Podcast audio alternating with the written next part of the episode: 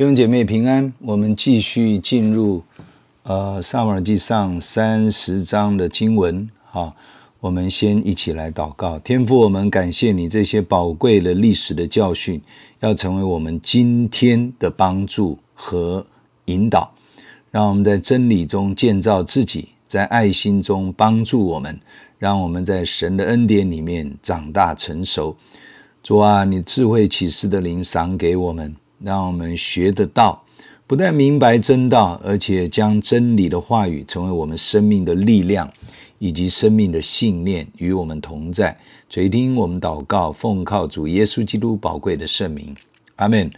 第三十章这里讲到大卫，呃，透过上帝的恩典，开始去啊、追这一些掳掠他的妻子儿女，还有整个团队。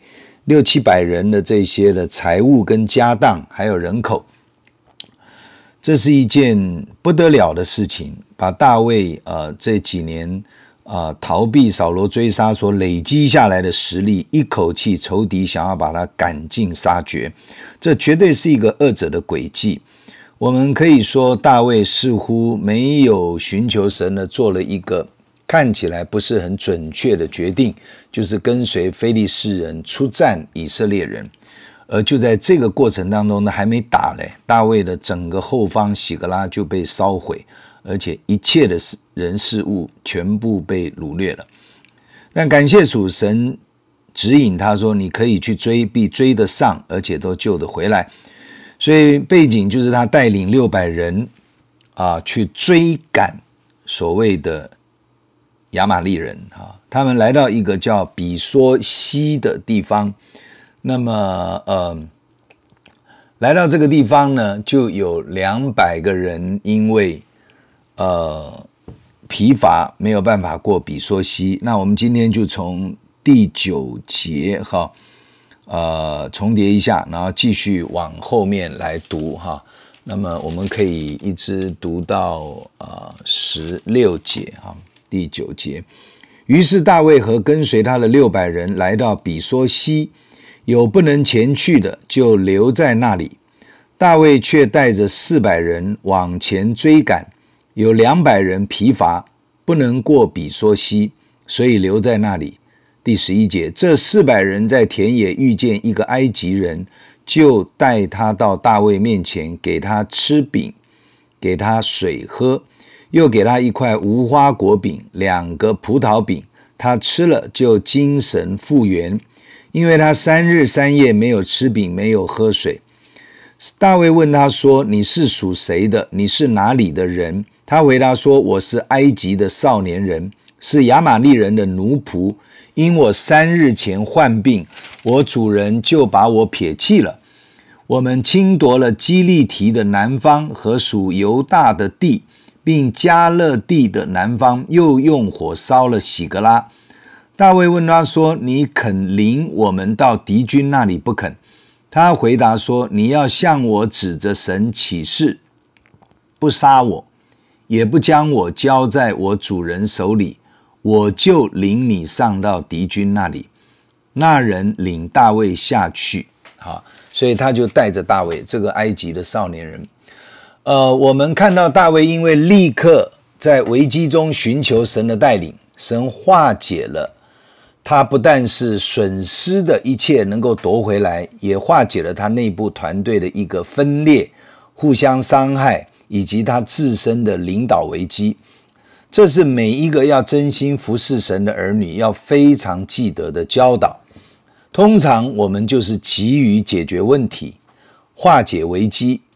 啊，并没有不对哈，这种反应在一般来讲是正确的，但是记得这是一个没有神的人的反应。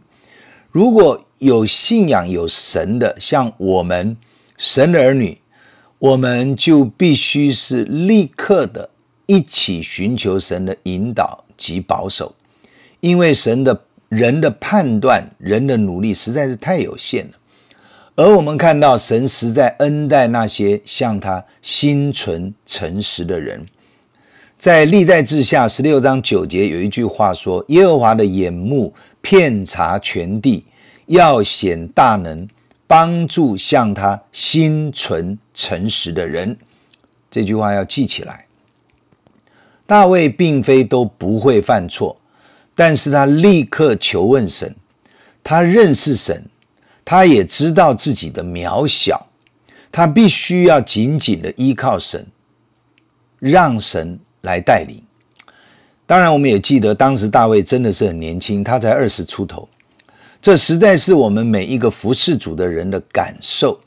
圣经哥林多前书十章那里说到，那些自以为站立得稳的，需要谨慎，免得跌倒了。求主保守我们，帮助我们，不要自以为，特别是服侍久了的，像我啦、牧者啦、一些同工，我们觉得服侍久了，什么东西我们不知道，错，因为二者的轨迹，任何的环境、人数的挑战，都很可能是我们以前没有经历过的，就算经历过。得胜的方式每一次也不一样，不要以为自己很懂，这种想法是很可怕，也会给魔鬼留地步。大卫带着六百人追赶掳掠的仇敌，相信行程是非常的紧凑。他立刻出发，因为所有的老婆、妻子、人、事物啊、牲口都在敌人的手上，不可能耽误时间，所以他可能夜间都会尽力的在追赶，人命关天。他们来到一个地方叫做比梭溪。这个比梭溪从历史地理的资料来看，哈，我我们我们了解一下，它是位于迦南地的南方的一条注入地中海的河。这个河的河道两边是非常陡峭的深峡谷，河道大概宽一百公尺，相当的宽，所以它需要灵巧的身手爬下峭壁渡河，再爬上去才能够渡过。这个河的位置大概是在喜格拉西南方啊，大概二十公里左右。所以这六百个人连夜追赶到这么险峻的地形，其实有两百个人已经疲乏了，没有办法，也没有体力去过河。大卫就没有勉强他们跟随，请他们留在原地休息待命啊。也许有一些牲口啦、骆驼啦、一些什么东西的没有办法过河，所以需要有人看守。其他的四百个人就立刻过河继续追赶，在神带领的整体的步调上，啊，跟随者及团队的步伐的反应上，当然我们会有个人的差异，这是很正常的。每个人的体力能力不尽相同，所以行进的速度也就不完全一样。有一句中国的俗话说：“能者多劳。”而圣经的教导是，神赏赐给我们的才干，按着我们的才干，给我们五千两银子、两千两银子、一千两的本钱。所以每个人的恩赐、力量、才干、专业背景，当然不完全相同。所以当神的儿女在一起服侍的时候，需要站在神给我们的适当位置上，各按各的条件。尽心努力的同心配搭，使神美好的旨意能够完成。当然不应该故意偷懒，假装不行，也不要硬着头皮去承担明明自己就是做不来的，但是因为某种呃这个好大喜功，或者喜欢某种呃大家都看得见的位置，呃，比如说有的人就是喜欢上台啦。有的人就是喜欢走在前面啦，有的人就喜欢带头啦。其实明明自己就还没有装备好做领袖，所以其实对上帝的心来讲，你只要尽力就好了。边做边学习，边做边提升，不可好高骛远，也不要假装不行，推拖拉。神的工作。和旨意当然是不可单言，所以在整个团队的配搭上，有人跑得快，有人没有办法那么快，没关系。我可能是打后卫的，我好好的守住后面；我可能是打前锋的，我就带头往前冲；我可能是左右的配合的，我就要让整个团队往前走的时候没有破口。每一个人都在一个中心的核心，耶稣基督是我们的元帅，顺服。站稳在自己的位置上，不要埋怨，不要推脱，不要逃避，也不要自大、自以为是，更不可以强占着一些位置，好像别人都不可以做，只有我能做。这些都是不成熟的反应。大卫带着四百人没有停下来，在路途上，啊、他就遇见了一个极其虚弱、有病的埃及少年人。大卫立即就供应饼啊、水啊给他吃。等到他力量恢复了，才问他说：“你是谁呢？你是哪里的人呐、啊？”弟兄姐妹，这是现在的国际公约，这个就是从圣经来的。对于战俘及身心受伤的弱势，在打仗的时候，基于人道、爱人的原则的保护底下，必须先供应他活下去的所需。才谈其他的状况，即便是敌人，也是这个原则。你先把他救活了，要审判他再审判，啊，这是国际公约哦，啊，这是基于人类都是神所造的生命所产生的一个世界公认的国际公约。当然，这个国际公约是当年基督徒的国家提出来的，所以投降的战俘也不可以伤害他。而大卫在圣经记载，当时就有这样的爱心，他不伤害这个埃及人，先帮助他的需要，提供食物及饮水，等他精神恢复了，才问他说：“你到底是谁呢？”诶，假设你不是以色列人，我干嘛要救你啊？大卫不是这样，他就是拯救他，就是帮助他，给他饼跟水，表现出一种慈爱、宽容的胸怀。他不是因为利害关系才帮助这个人，而他原来的主人亚玛利人，只是因为他生病，没有力量侍候主人了，就将他丢在旷野，自生自灭。这是何等大的差别待遇！世界上的关系常常都是带着利害及利用的关系，只有上帝及天父的爱是带着慈悲怜悯的。愿意真诚的去扶持他人。这个埃及少年人并不知道帮助他的大卫这群人是谁，他就在人家问他的时候就照实说了啊，亚玛力人侵夺了许多的地方啊，犹大的南方啊，当然包括非利士的人的地方。最后也讲说把喜格拉放火烧了。其实他不知道，他这样讲，其实这一批人大卫就是喜格拉人。而大卫并没有因此就想杀掉这个帮助敌人侵害自己家人的人。其实他了解这个埃及少年人也是亚玛力人的俘虏，是不得已的当他们的仆人。如同大卫现在投奔敌人非利士人，只能忍辱服侍他们。这个年轻的大卫已经有了同理心，能够体会这个埃及的少年人的苦境，不跟他计较。大卫反而很谦卑地询问他说：“你愿不愿意，肯不肯领我们到亚玛力亚玛利人那里去啊？”当然，这个埃及人为了自保，以不杀他、不将他交回去作为带路的交换条件，啊，他就答应了。哈，我读到这里，我要诚实的、很个人的承认，即使我是当时的大卫，我也会很愿意帮助这个可怜的落难者。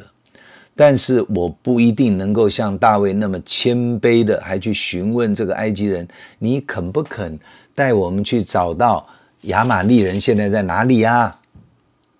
说一句实在话，他敢不带领吗？他已经落在大卫的手里，身不由己了，不带不行吗？不带可以吗？哈！哎呀，求主帮助我，帮助我们都有一颗更加谦卑的心，对待那些卑微软弱的人。不可骄傲的自以为高尚。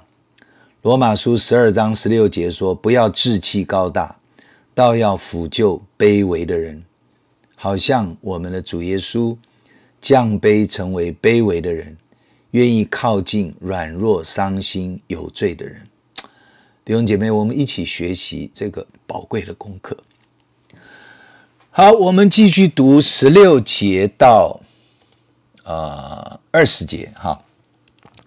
十六节，那人领大卫下去，见他们散在地上吃喝跳舞，因为从非利士地和犹大地所掳来的财物甚多。大卫从黎明直到次日晚上，击杀他们，除了四百骑骆驼的少年人之外，没有一个逃脱的。亚玛力人所掳去的财物，大卫全都夺回，并救回他的两个妻来。凡亚玛力人所掳去的，无论大小、儿女、财物，大卫都夺回来，没有失落一个。大卫所夺来的牛群、羊群，跟随他的人赶在原有的群畜前边，说：“这是大卫的掠物。”哈，呃，我们先把这一段稍微解释一下。果然，亚玛力人在大胜之后，得意忘形，吃喝跳舞，尽情放纵自己。这个就是有罪的人类的天性。我想我们在任何的得胜的一个结果之后，都会想要体贴自己的肉体。这也正是恶者可能试探、迷惑我们的时刻。我们当然可以吃喝，大家快乐欢庆，但是我们的好处不在神以外，神的祝福、神的美善旨意以外，我们真的不愿意也不敢去做。同时，我们要将荣耀归给神，免得像这批亚玛力人落入自夸、落入试探之中，体贴肉体，吃喝玩乐、跳舞放纵，忘了自己本来的样貌。这个时候，大卫突击敌人，除了骑骆驼逃走的敌人，他们赶不上啊，因为大卫队伍的骆驼一定都留在比梭溪的另一岸，无法渡河嘛。显然，他们可能是渡河抄捷径追赶亚玛力人。果然，神说全部都追得回来了，一个人也不少。同时，大卫还掳获了敌人许多的财物牲口，反败为胜。哈利路亚！神的恩典就是这样一个化咒诅为祝福，因为在神凡事都能。二十一节到二十五节，我们继续读一下。大卫到了那疲乏不能跟随、留在比索西的两百人那里，他们出来迎接大卫，并跟随的人。大卫前来问他们安。跟随大卫人中的恶人和匪类说：“这些人既然没有和我们同去，我们所夺的财物就不分给他们。”只将他们个人的妻子儿女给他们，使他们带去就是了。大卫说：“弟兄们，耶和华所赐给我们的，不可不分给他们，因为他保佑我们，将那攻击我们的敌军交在我们手里。这是谁肯依从你们呢？上阵的得多少，看守器具的也得多少，应当大家平分。”二十五节。大卫定此为以色列的律例典章，从那日直到今日。哈，好，大卫一行得胜的队伍先回到比索溪，与那两百个人会合。大卫向那些疲乏未能跟上的人问安，而马上打胜仗的人中，就有人立刻向大卫说：“掳来的财物牲畜不能分给他们哦，因为他们没有跟着去打仗啊，他没有冒死与敌人征战呢、啊。”怎么能够分给他们那个战路战战略品呢？他们只能得回自己原有的家人，大概包括一些原来的家当吧。但是大卫说出了很重要的两个原因，也定下了一个直到今天以色列人的律例典章。这一段我们要说的很清楚哈。大卫定下了以色列人历代以来很重要的属灵原则，为什么呢？两个原因，因为一，耶和华神保护我们。让我们没有损失任何的人及财物的牲口，这是第一个原因。第二个原因，神使我们得胜，胜过敌人，杀败他们。所以原则是什么呢？原则就是上阵的得多少，看守器具的也得多少。再讲一遍，上阵的得多少，看守器具的也得多少，也就是大家平均分配。这个原则与摩西所定的多收的没有余，少收的没有缺，这是记载在出埃及记十六章，哥林多后书八章也有这样的一个再一次引用的经文啊。这个是一样的原则性的理念，也就是多收的没有余，少收的没有缺。他在说明什么呢？他就是说一切都是神所赐的，我们的生命气息，我们的产业。我们的家庭一切都是神所赐给我们的，所以我们不可自夸，这是我们自己能力赢得的，也不可不愿意分给神要分给的那些有需要的人。这也是《使徒行传》第二章耶路撒冷的第一间教会凡物公用的原则。神的恩典就是按所有神的儿女个人的需要，平均的分配给个人，这样就没有比较，也不会有缺乏。哈利路亚！因为这是神要显出来神的大家庭的荣耀。因为耶和华是我们的牧者，我们必不致缺乏。何等的美善！在教会里，我们鼓励大家有爱心的奉献，而且要留意周围有没有缺乏的弟兄姐妹，让有生活缺乏的神儿女能够透过教会得着供应，就好像我们为宣教奉献是一样的意思。当然，有些人是有心灵的需要，我们也奉献时间，奉献我们的情感、爱心去陪伴、鼓励他们。愿荣耀感谢都归给我们的神，也谢谢大家许多弟兄姐妹多年爱心的奉献、宣教的奉献、资助、支持教会、扶持整个神的儿女。我们要在此向神献上感谢，也为每一个在这里面尽心尽力的弟兄姐妹感恩。有的人跑前面征战得胜，有的人是在后面替我们看守、替我们带导。这些在神的面前同得奖赏，亲爱的弟兄姐妹，神的家庭是一个最美好、最幸福的家庭，没有缺乏，没有比较，没有争竞。我们有的，我们很愿意拿出来跟旁边的人分享。当然要有智慧的去管理神的产业，要有信心的去突破我们的瓶颈，要有恩典的去守住神给我们的每一样。当然人。比一切的物质更重要。我们同声的来祷告，天父，我们感谢你，求你把大卫的那一颗谦卑的心、慈爱的心，以及征战的决心，以及没有自夸、公平的贪分掳物的这样的一个美好的性情，也就是基督的性情，赏赐给我们。让我们里面若还有一些的自私，还有一些的小性。还有一些不愿意给出去，或者还有一些自卑自怜，主啊，都求你帮助我们完全的除去。主啊，让我们没有害怕缺乏，也让我们愿意分享给周围一切有需要的，更是借着奉献给你的家教会，而让整个家看见神的荣耀。我们一起经历主耶稣基督的得胜，还有丰盛。我们同心献上感谢，垂听我们的祷告。奉靠主耶稣基督宝贵的圣名，阿门。上帝格外的祝福大家。